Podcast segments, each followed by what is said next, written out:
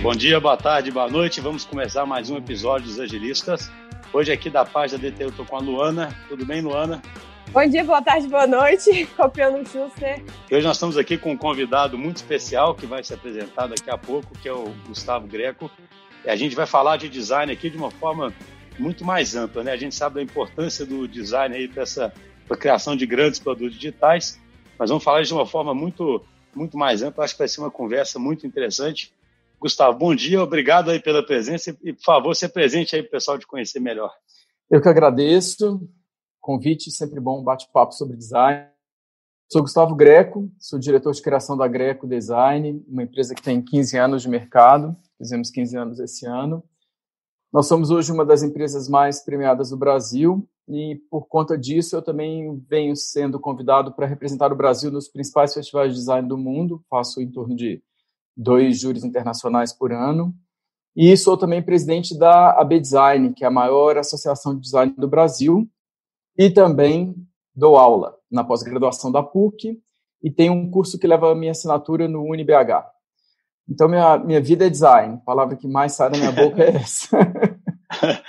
É, eu acho que esse, igual a gente aqui, eu, eu, fico brincando, né, que na DTI a gente fala de agilismo sem parar. É. Acho que é o mesmo com design, né, no seu caso. Falamos de cacuete de fala antes de começar a, a gravar. Talvez o meu cacuete, a palavra que mais sai é essa, design. Design. Cada duas no lugar do né, é design. vai ser ótimo, então nós vamos aprender muito aqui. Luana, pode começar aí. Acho que você tem uma, uma pergunta ótima para a gente começar esse bate-papo. Beleza. É, como todo mundo sabe, na DTI a gente está no cenário digital e a uhum. descoberta de problema, é, a gente utiliza muito o Double Diamond e nossos produtos eles são mais fáceis de serem inseridos e conectados com o nosso usuário para a gente testar e verificar a experiência. O que eu queria saber é que com um produto físico, como como que você faz para testar? Como que você valida as suas hipóteses? Como você entende o seu consumidor?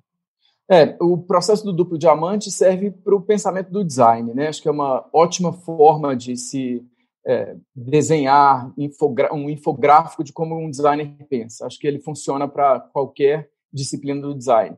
O que eu sempre falo que o primeiro passo para o processo do design é a investigação do problema. Eu acredito que nele a gente encontra todas as respostas: paleta cromática, material, acabamento, tipografia é fundamental, portanto, que a gente deixe de entender que design é feito na frente de um computador e passe para a investigação real desse problema no lugar, com as pessoas e para quem aquela solução de design será apresentada. É, você tinha estado anteriormente, quando a gente estava pré-conversando aqui, o projeto da Mio, né, que foi uma linha de embalagens que a gente fez para Araújo, que é uma das maiores redes de farmácias de Minas Gerais. Nesse caso, a gente tem o suporte, é, a, essa investigação do problema passa por suportes de outras disciplinas, né? pesquisa desse público, até Araújo chegar nesse momento de entender que era o momento de lançar uma marca é, própria, inclusive é um, um, comportamento recorrente agora no mercado, vocês devem estar percebendo a grande parte de grandes marcas lançando essa linha é, com a assinatura da própria marca. Então, a gente usa dessas ferramentas de pesquisa, do entendimento comercial, né, quais são as expectativas. Nesse caso, a gente tinha metas né, que o produto devia alcançar. Ainda bem, a gente bateu todas as metas, inclusive começamos com 50 SKUs, hoje são mais de 250. Né? Isso é um sinal de sucesso do produto. Mas o que mais me chamou atenção nisso, e é, quase 20 anos depois que eu comecei a trabalhar com design, é o poder do design no ponto de venda. É, se a gente parar para pensar, esse produto foi lançado como uma marca que não tinha o endosso da marca Araújo evidente na embalagem. Ou seja, era um produto que o consumidor encontrava na gôndola e não tinha experiência prévia nenhuma com ele. Foi o design que fez a pessoa levar esse produto para casa. Eu adoro a frase de que a embalagem é que faz você levar um estranho para casa, né? Porque você não tem uma experiência pró, é, prévia com aquilo então, é, é, foi muito interessante, depois de tanto tempo trabalhando com design, eu realmente perceber, porque na grande maioria das outras vezes eu trabalhei em marcas que já tinham um repertório na cabeça das pessoas que consumiam. Né? Nesse caso, não, era uma marca que saiu do nada, com 200 e não sei quantos pontos de venda, que é o que Araújo tem, e a gente então entende o poder da materialidade de um discurso, porque eu acredito que nessa área do design que a gente trabalha, que a gente trabalha basicamente com identidade, embalagem, sinalização e editorial. O design tem essa função de materializar discursos, não é? Essas promessas de marca que a gente tanto fala, elas têm que ser tangíveis para os sentidos para que essa marca passe a existir no mundo real. Então, o nosso trabalho basicamente é esse. E quando a gente entende que isso funciona, né, nesse caso, é venda, mas não necessariamente a gente faz design só para venda. Tem, a gente faz um projeto para favela, que a gente pode falar dele depois, que não está relacionado à venda, porque é fomento de um, de um negócio local, mas que tem muito mais uma questão social, de pertencimento, de capacidade de desenvolvimento. Então, assim, é, eu acredito no poder do design. É uma frase que eu tenho usado muito. Usei, eu fui curador da Bienal ano passado e usei é, essa frase para abrir minha fala: design é poder. E isso é uma coisa que eu tenho tentado estudar e entender cada vez mais. Esse poder de conexão, de materializar discursos, de estabelecer é, relações e de construir um mundo melhor para todos, né? Pelo menos quando bem. Ô, Gustavo, só uma curiosidade: como é, é quando, quando, você pensa nessa materialização aí, você tem muitos graus de liberdade uhum. inicialmente, né? Porque você tem, sei lá, no caso da Araújo, tem a, o, o, próprio posicionamento, você tem o público que é de Minas, de Minas Gerais específico, é uma quantidade de uhum. Inclusive, o nome vem disso, né? O nome vem exatamente. É isso que, que a Luana tinha perguntado, e você completa aí com muito sentido. É, isso é parte da investigação. A gente está trabalhando uma marca que é para o público de Minas, né? E o nome Mió vem daí. Mió é uma maneira, é, para quem nos ouve não é de Minas Gerais, uma maneira pela qual as pessoas é, que têm um sotaque muito carregado falam uma palavra melhor, né? Esse é melhor que o outro. E a gente usou, então, um nome regional exatamente enfatizando o discurso dessa marca. Né? Mas eu te cortei. Não, não, não. A minha, a minha curiosidade é porque eu vejo que é um problema extremamente desestruturado, né, inicialmente. Né? Aquele tipo de problema bem desestruturado.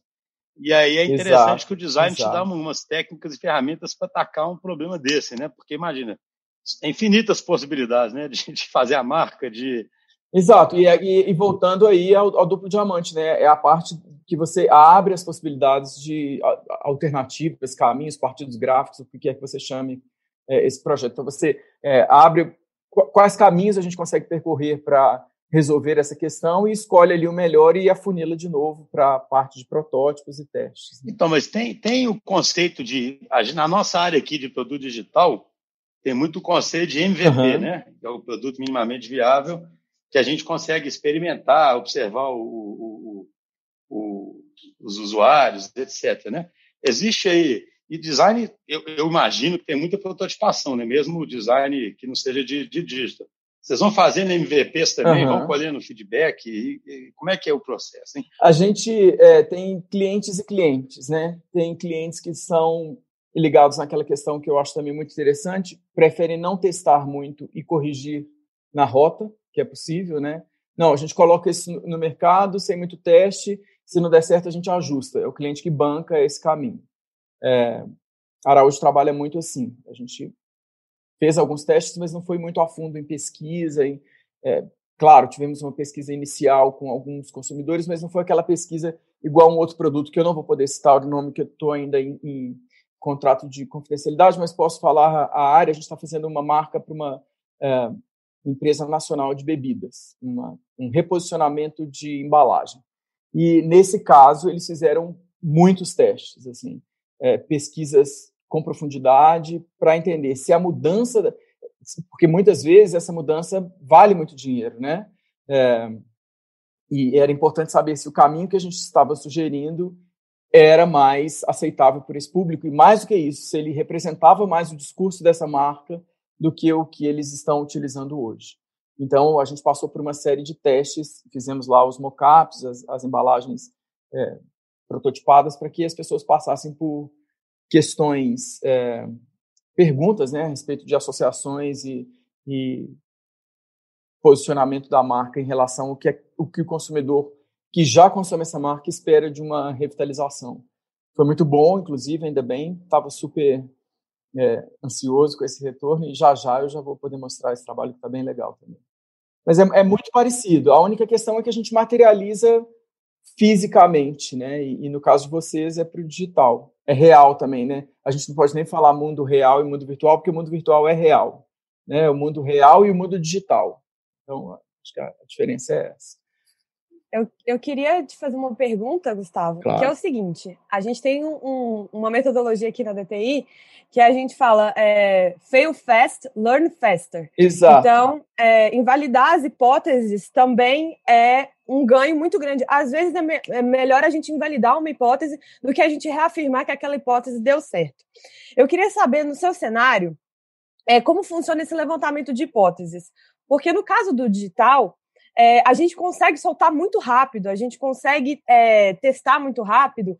É, vamos supor, a gente tem uma hipótese, é, às vezes a gente consegue invalidar a hipótese com uma mínima porcentagem de usuários e a gente não precisa construir esse protótipo muito rebuscado. A gente tem aquele contexto do, do o wireframe, a baixa fidelidade. No seu caso, o que é baixa fidelidade e como que você constrói e invalida isso? E um ajuste é muito mais rápido, né, no caso de vocês, e menos oneroso, talvez. Não estou invalidando aí o tempo investido, né, porque parece que tudo é muito simples no digital e muito pelo contrário, né. Às vezes uma, uma programação demora muito mais tempo do que qualquer outra coisa, mas o custo material é muito é inexistente, né, no caso de vocês.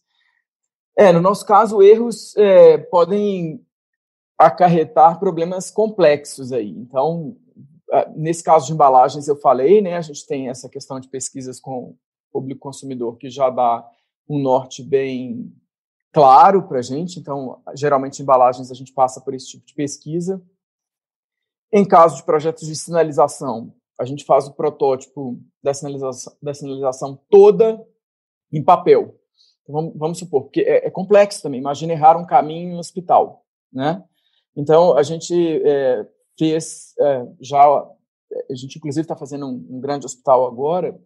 Já tivemos, a gente já tinha feito Mater Day também.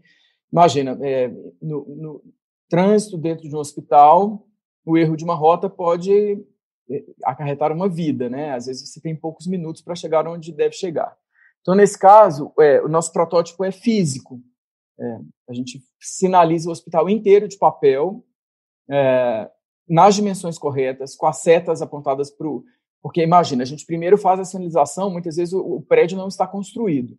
Então, todo o fluxo e direção dessa sinalização é construído em cima de uma planta. Quando esse edifício é construído, às vezes uma coluna num lugar muda a direção do caminho, né? Então a gente é, sinaliza esse hospital todo de papel, aí a gente valida esse trânsito, chama algumas pessoas para percorrerem lá, ver se elas conseguem chegar que a boa sinalização é aquela que te leva ao destino sem que alguém tenha a boa vontade de falar onde é o banheiro, né? É, se, se, precisa perguntar onde é o banheiro, a sinalização não está tão boa assim. É, então, a gente, nesse caso, valida de papel. No caso de marcas, é, para grandes empresas, muitos clientes também investem em pesquisa. A gente consegue também validar nesse momento. Para pequenas empresas, sendo bem verdadeiro, igual eu sempre prometo ser em entrevistas e, e bate-papos, eles não fazem isso. Então, muitas vezes é pela experiência que a gente tem com o design, pelo entendimento que a gente tem é, do público, e a marca é testada na vida real. Sim. A realidade. Tem é recurso, essa. né, para ficar fazendo vários testes. Né? É, exato. Agora, uma, uma exato. curiosidade que eu tenho, né, não sei nem se isso é verdadeiro, acho que tem uma frase aí do, do Steve Jobs aí que você não pode ficar perguntando para o consumidor final o que ele quer, porque ele não sabe o que, que ele quer, né? Como é que fica? Isso primeiro é verdade essa frase aí? Como é que pois são essas é, pesquisas? Eu, eu, eu também fico... como é que você faz para não induzir também? Como é que eu... você sabe que você é, parece tão complexo isso? Eu não sou um especialista. É, eu não sou um especialista em pesquisa, geralmente a gente contrata pessoas para isso e a gente analisa muitos resultados. Não, não, vou conseguir te falar com profundidade a respeito de as melhores questões, melhores caminhos para uma pesquisa de consumidor. Mas eu também acredito muito nisso, assim, acho que o cliente entende muito do negócio dele, ele entende do público dele, isso é real, né? São pessoas que vivem a vida igual a gente vive aqui para o design, eles vivem a vida para aqueles negócios. Então, eu acho que a gente já tem uma junção de dois bons ingredientes, né? Que é um cliente que sabe do negócio e entende o seu consumidor, na grande maioria das vezes, e uma empresa que entende design. Acho que essa junção aí já dá um bom caminho, não é? A gente já tem experiências uhum. completas, uhum. ou nunca gosto de falar completas, experiências maduras desses dois lados. Então, acho que isso já é um caminho. E a gente conhece métodos bem-sucedidos aí também, é, de design sprint, por exemplo, ou, ou o método mesa, não sei se vocês já ouviram falar, que é um método de uma empresa Sim. de São Paulo que junta é, especialistas em torno de um problema, que a gente desenvolve aquilo em cinco dias, um protótipo em cinco dias, com especialistas diversos de áreas diversas, em problemas de grande complexidade. É, a mesa só, na grande maioria das vezes, trabalha com clientes grandes e não tem pesquisa nenhuma, investigação é, do objeto nenhum, e funciona. Então, assim, é, eu, eu não acredito muito nisso no, no, no, Eu não acredito muito em regras e métodos uhum. infalíveis, sabe? Siga esse caminho que uhum. vai dar certo. É, aqui na Greca, inclusive, a gente tem, obviamente, um método similar a isso, né? Investiga o problema, gera alternativa, afunila para o melhor caminho, é, faz o protótipo e, e instala. É o, é o, nosso método. Mas a gente não tem um roteiro. É, primeiro você tem que fazer isso, depois você tem que fazer aquilo. É um ponto que eu também gosto de discutir muito, por exemplo, a questão da primeira ideia. A primeira ideia é execrada por milhares de pessoas que falam que é uma ideia. Eu amo primeira ideia. É, eu acho que primeira ideia ela é livre de preconceito, ela é livre de julgamento. É aquele insight criativo que você tem na hora que você está diante do seu problema é, de design. Eu, eu gosto daquela máxima de que criatividade é você aliar o seu conhecimento, né, o seu repertório, à imaginação. A imaginação, todo ser humano nasce com ela. Então, quanto maior é o seu repertório, mais criativo você será. Então, o que eu é, dou de dica para qualquer criativo é alimente esse repertório de tudo de bom que seu cérebro merece. Né? Tente gastar o seu tempo colocando coisas boas na sua cabeça. Por quê? Na hora que você vai acessar esse método de criação, o que você vai fazer é deixar essa imaginação correr e buscar ali nesse arquivo de repertórios diversos que você tem, elementos que você rearranja e chega numa solução de design. Então, por que, que eu gosto da primeira ideia? É o momento que você ainda é livre de, ah, isso é caro, isso não vai dar certo, isso não vai dar tempo. A primeira ideia, ela vem antes disso. Então, é como se você tivesse ali buscado essas informações todas rapidamente e traz à tona a sua solução de design. Poxa, isso é importante de se prestar atenção e não falar, ah, foi a primeira ideia que tive, então eu descarto essa ideia. Ela é livre de julgamento, ela é livre de preconceito. Então, eu, eu não sou um cara que. É, eu, eu acho muito legal a gente traçar metodologias, elas são é, importantes para a relação do tempo, né, que foi até uma pergunta que apareceu aqui um pouco atrás. O tempo e o design são é, fatores complexos de se relacionar, né? Quanto tempo que eu acho que é o ideal para eu criar um bom projeto de design, e quanto tempo que meu cliente espera uh, para aquela aquele projeto de design seja pronto. Mas é, então eu, eu, acredito que é, é, você a experiência é o que vai te levar nos, nos melhores lugares, sabe? E, e, quanto mais rico for esse repertório de design, de design, de disciplinas, design é uma disciplina transversal, né? A gente tem sempre que lembrar disso. Então, é, cinema, literatura, boas conversas como essa, isso tudo aumenta o seu repertório para a construção de boas soluções de design. É, a pessoa pode ser criativa, talvez tenha uma natureza criativa, mas ela tem que completar o repertório, né? Das mais diversas, diversas formas. Exatamente. Não, não existe essa mágica da pessoa e ser criativa... criativa sem repertório também, não, né? Exato. E criativo o ser humano é. Se não fosse assim, a gente não tinha sobrevivido, né? Em um mundo adverso, lá no, no início da nossa existência, éramos seres frágeis, né? É, em relação aos competidores naturais que a gente tinha. Então, é, essa criatividade que fez a nossa espécie se manter e infelizmente ela também que gera grandes problemas para o mundo que a gente não entende. Estamos né? aqui agora conversando só por causa da criatividade, né? Exato. Eu queria entender, dado que seu processo é orientado mais a um produto que é físico, né, uma simulação, uhum. como que o digital te auxilia no seu processo como um todo, tanto na descoberta do, do, do problema, quanto na entrega. Eu, eu, sei também que o impacto de um marketing é, num produto ele é assim estrondoso. É, e como que o digital te auxilia nesse processo, tanto da descoberta quanto no, no discovery e o deliver, vai? Uhum. O, o, o digital facilita, né? É um atalho para isso tudo que eu falei. Seja uma pesquisa, imagina, como que a gente teria acesso a centenas, dezenas ou milhares de pessoas antes do digital, né? Isso hoje possibilita uma agilidade no processo, principalmente na investigação do problema. É, a gente tem acesso a, a o que a gente chama de obras análogas, né? Que a gente pesquisa o que, que já foi feito desta área que a gente está atuando em outras partes do mundo. Imagina, digital é fundamental para isso hoje, né? A gente não, não dá para viajar para todos os lugares, infelizmente, é uma das coisas que eu mais gosto, é, mas o digital nos auxilia nesse processo. E, e, falando de obras análogas, a gente, aqui na Greco, tem talvez uma coisa que seja do nosso método. A gente investiga obras análogas exatamente para não fazer nada do que foi feito. É, é um risco que a gente gosta de correr. É, a gente tem no nosso discurso de entrega projetos de excelência com uma dose de ousadia. Eu não gosto de ir para uma mesa de reunião sem um frio na barriga, tipo, esse cara não vai aprovar isso. É, eu gosto de ir para reunião pensando assim. É, e então o digital tem isso, a questão da pesquisa digital também, né? A gente sabe que possibilitou acessos a pessoas que a gente não, não tinha anteriormente. E na entrega, ele é fundamental. A gente não faz ele aqui dentro, a gente não tem esse braço digital dentro da Greco, mas sempre com parceiros que vão fazer essa entrega para o mundo no campo digital, porque hoje é fundamental. É, é o, o, o, on e o off se, se inter, entrelaçam, né? não existe a entrega digital e a entrega física. É, hoje o mundo é misturado, por isso que foi, a minha irmã trabalha com, ela está é, fazendo um doutorado exatamente na relação das redes sociais, no impacto das, das redes sociais no comportamento das pessoas, principalmente em, em adolescentes. E eu uma vez escrevi um texto, a gente troca muito texto para um corrigir o texto do outro quando a gente tem que mandar para algum lugar. E eu mandei um texto para ela falando e, e eu escrevi o mundo real e o mundo digital. E ela me corrigiu dizendo exatamente isso. O mundo digital é real. A gente não pode separar uma coisa da outra. Então a gente tem que falar que é o mundo físico e o mundo digital, e não o mundo físico não o mundo real e o mundo digital. Né? Porque é exatamente isso. A nossa vida hoje ela é um, um, um, o on e o off é misturado. Quando você está no Instagram é, ou quando você está acessando alguém por redes sociais, isso é real.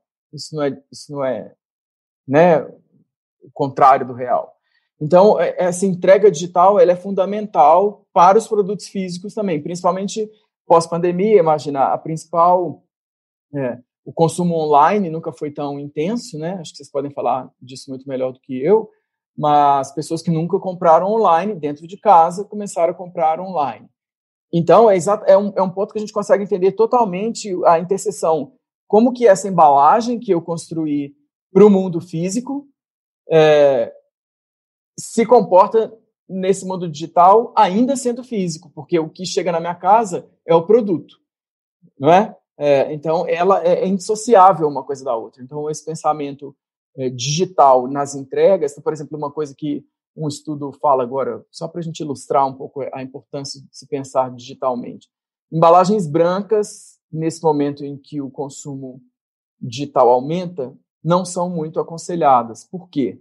É, as grandes plataformas de consumo que são acessadas pelos celulares, a grande maioria delas tem um fundo branco. Então, se você faz lá a sua embalagem branca, ela meio que se dissolve ali no meio daquela multiplicidade de produtos, muitos deles commodities, né? Você vai comprar um sabão em pó entre um e outro, muito improvável que ah, você encontre atributos funcionais em um sabão que você não encontre em outro, né? A não ser que a gente esteja tratando de produtos de má qualidade. Então, nesse momento, a identificação daquele produto que você está acostumado, uma marca pres mais presente na embalagem, né? Geralmente esses produtos agora são escalas diminutas.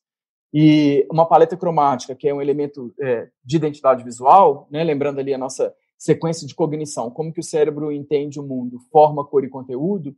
Então, isso nunca foi tão importante para a gente entender é, como que as pessoas vão reconhecer no meio daquele universo de milhares de produtos similares qual é a marca com a qual eu, eu relaciono.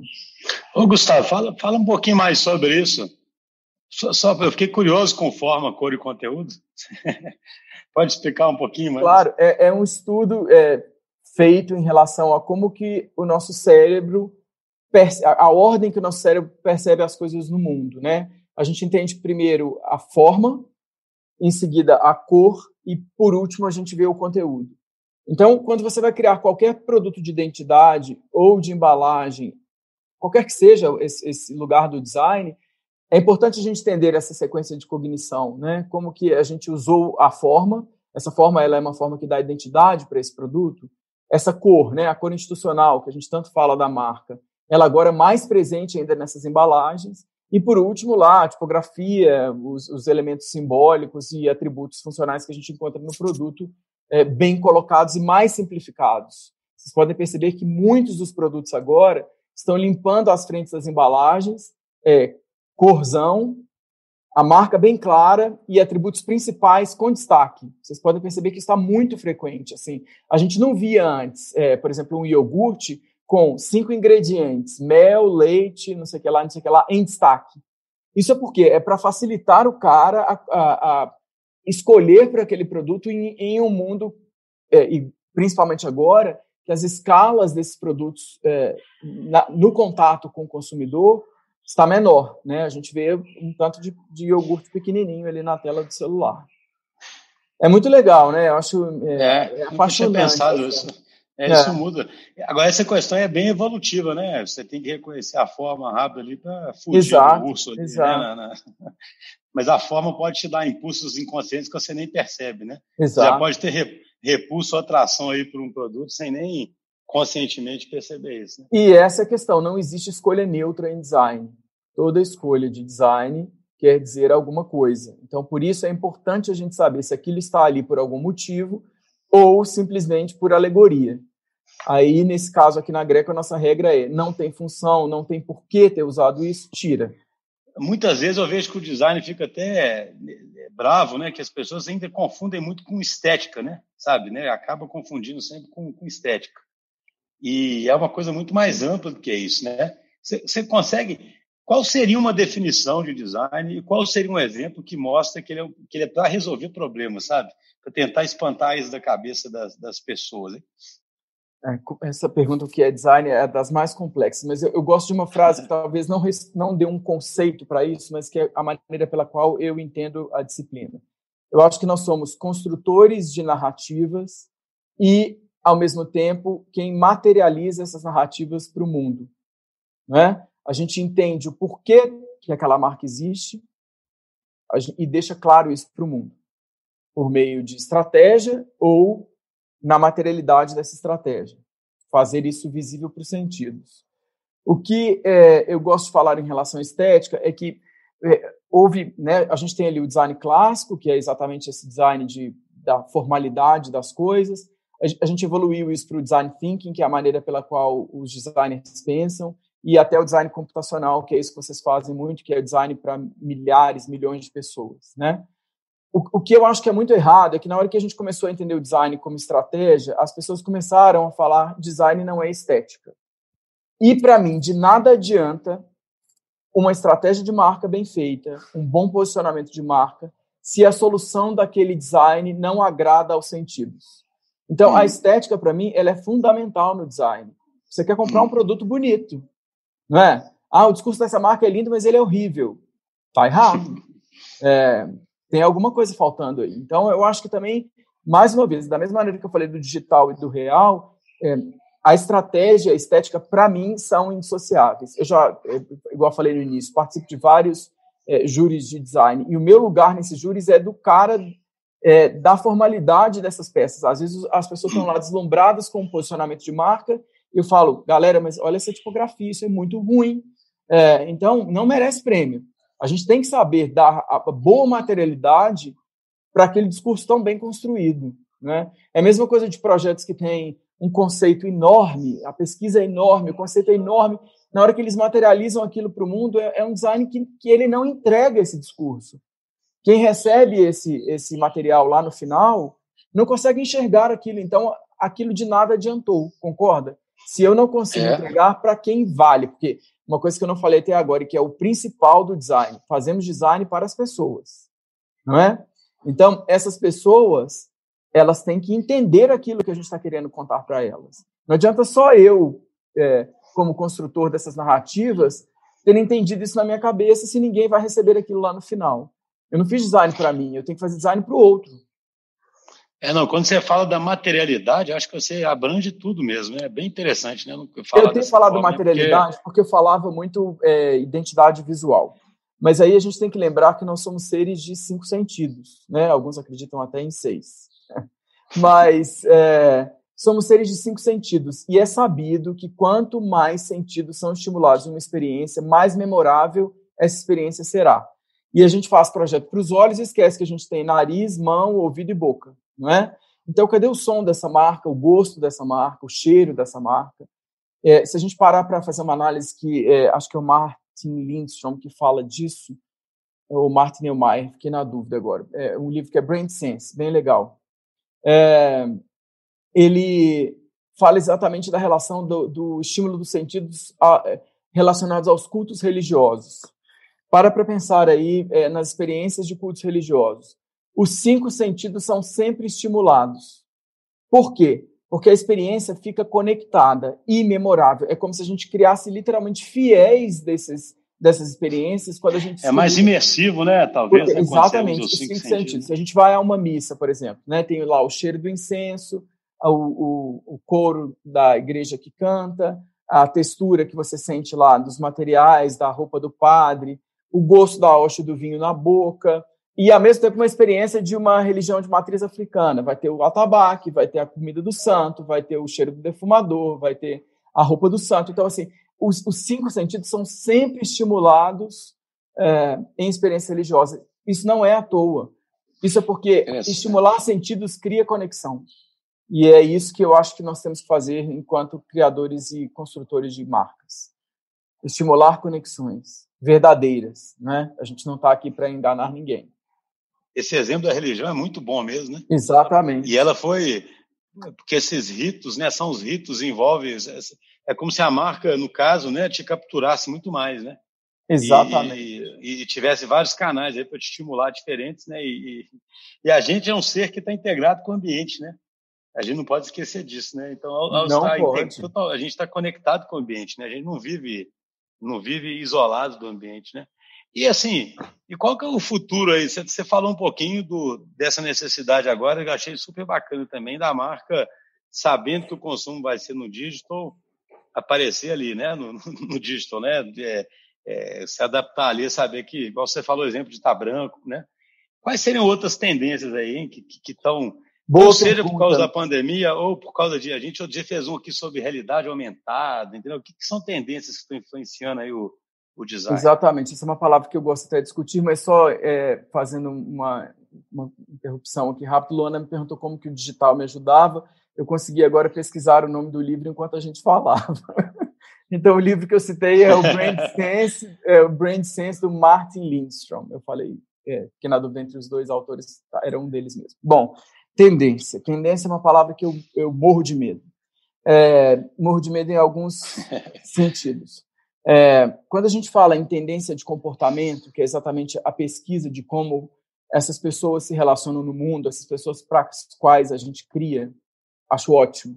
Né? A gente entender que as pessoas foram para casa, que elas começaram a enxergar a casa de uma outra maneira, o mundo é, profissional entrou dentro de casa, o que, que isso gera em comportamento, esses produtos apresentados no mundo digital e, e como que a gente pode é, se relacionar com eles. Acho ótimo. O que eu não gosto do uso dessa palavra é agora está usando azul, então todo mundo tem que fazer azul.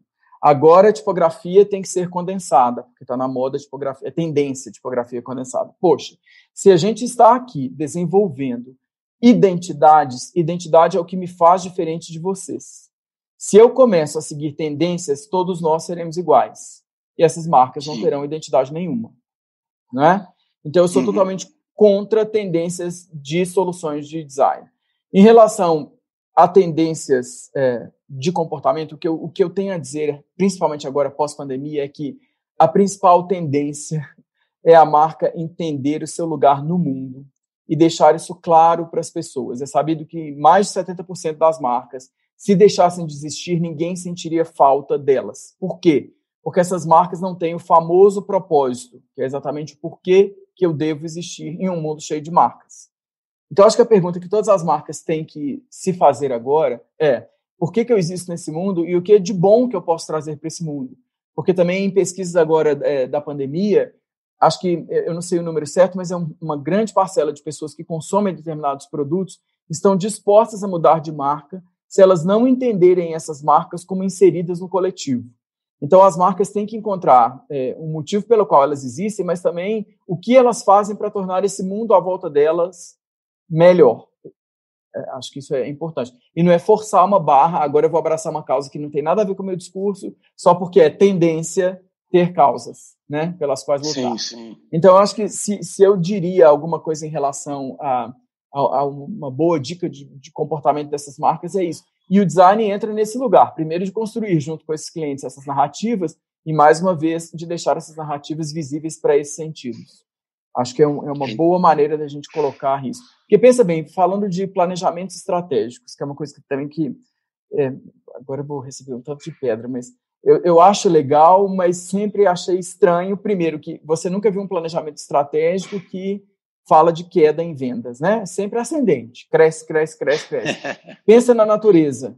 A natureza não cresce toda hora, né? Só, só câncer, só câncer, né? Que não Exatamente. Crescer, né? é, a gente tem momentos de ou repouso dessa natureza é importante para que ela é, encontre energia de novo para brotar novamente, né? O inverno existe para isso, para que aquela planta armazene energia, para que ela gere uma flor de novo e se reproduza. O inverno vem antes da primavera. Em planejamento estratégico, isso nunca existe. E mais uma. Quem foi o especialista mais foda de planejamento que previu o Covid? Ninguém. O imponderável é parte da nossa vida. A gente tem que saber lidar com ele. A gente tem o imponderável para o ruim e o imponderável para o bom uma notícia boa que te muda tudo, não é? E muda seu planejamento para três meses em, em, rapidamente. Então, eu acredito sim em planejamento de curto prazo. É, é, a gente prever primeiro onde a gente quer chegar, acho que isso é importante, né? Deixar claro ali pra, porque aonde que minha marca quer chegar, mas fazer um planejamento de curto médio prazo para conseguir aí é, trabalhar de uma maneira saudável e menos angustiante, né? Porque se eu tenho esse, esse essa, essa espada do desempenho, eu já carrego ela desde que eu era criança, né? No pescoço é uma estrutura da minha personalidade. Mas imagine se ainda tem ali metas surreais a alcançar. É, é, é bizarro isso, né? E para que tanto, né?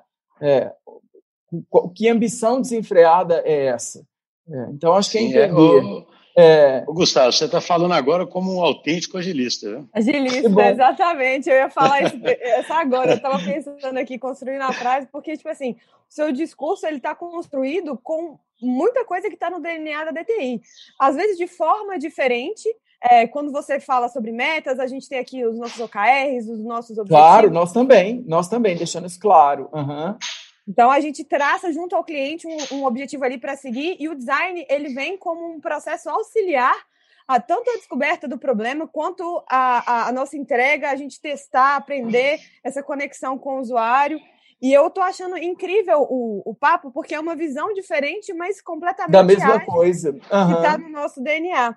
Aí eu queria só aproveitar, assim, né, dado que a gente está nesse cenário do Covid e tal, se sou permitida, é, é o seguinte: hoje nós somos usuários, consumidores, é, designers, estamos desenvolvendo também.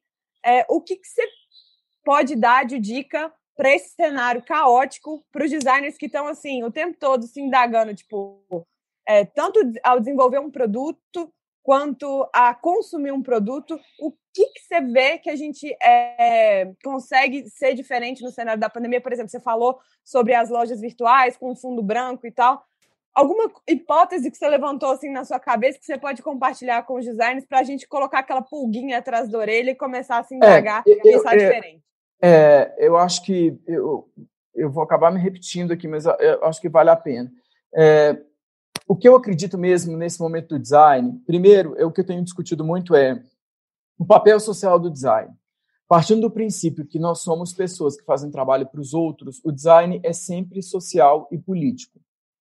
E acrescentando a isso o fato de daquilo que eu disse, que a gente usa dos nossos repertórios, então nós somos impregnados, não é isso? É, é, do que nos rodeia política, política e socialmente. Então, eu, eu tenho prestado muita atenção nisso. Em que sentido?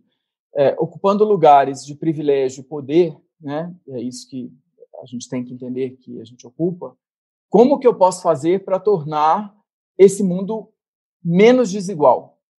Acho que isso é um papel importante do design. Mas se a gente for falar de projetos, né? A gente vive ainda muito de projetos. eu acho que é isso, é encontrar aquela resposta mágica. A minha marca é a única que preencher essa lacuna. É um exercício complexo, difícil, mas que quando a marca encontra isso, que é um pouco daquele é, infográfico do modelo borboleta, né? O que, que eu faço de bom? Qual o problema no mundo? E a interseção disso que eu faço de bom com o problema no mundo é o meu motivo de existência. Então, acho que assim, a grande dica que eu deixo para as pessoas é isso: tentar encontrar esse lugar que é difícil de responder, né? Eu, eu, eu tive que escrever um texto, eu fiz um, um TEDx agora e, e, e, a minha busca foi por isso, assim. E eu acho que o meu lugar no mundo é esse, é de entender o poder do design, desenvolver essa disciplina e contar isso para o mundo. Eu acho que é, é o que eu estou fazendo até agora. Então, toda vez que eu estou fazendo isso, eu sinto que eu estou ali alimentando esse bom lado, né? É. Excelente, viu, Gustavo? Nossa, infelizmente a gente vai chegando no final, mas foi uma conversa muito boa. Cara, ficou, vai ficar muito marcado para mim essa questão da materialização da narrativa, sabe? Eu acredito. Exato. Nós somos seres de narrativas, né? E essa é, a gente... para mim é muito boa, viu? Essa de Exato. materializar nos mais diversos aspectos, mais tangíveis e intangíveis aí. Né? Exato. Achei uma é forma tornar de, o intangível. De... Você usou uma coisa boa. É como tornar o intangível tangível. Né? Sim, não, achei essa, essa, essa, isso não vai ser da minha cabeça, não. E outra, e outra coisa aí que eu acho que vai ficar a pulga atrás da orelha de todo mundo é essa frase que você disse aí de que 70% das marcas poderiam ser, desaparecer ninguém sentir falta, né? Isso é um Exato. cenário. Isso é abala, né? Pense, né? Pense muito bem como colocar uma nova marca em um, em um mundo tão cheio de marcas. Né? Acho Exatamente. que essa é a nossa função. A maior parte não tem legado para deixar, né? Uma coisa para se pensar, né? Mas é isso aí, Gustavo. Foi uma muito rica conversa. Muito obrigado por aceitar nosso convite. Que bom, eu que agradeço. Beijos e até a próxima. Então, valeu, Luana. Obrigada, filho.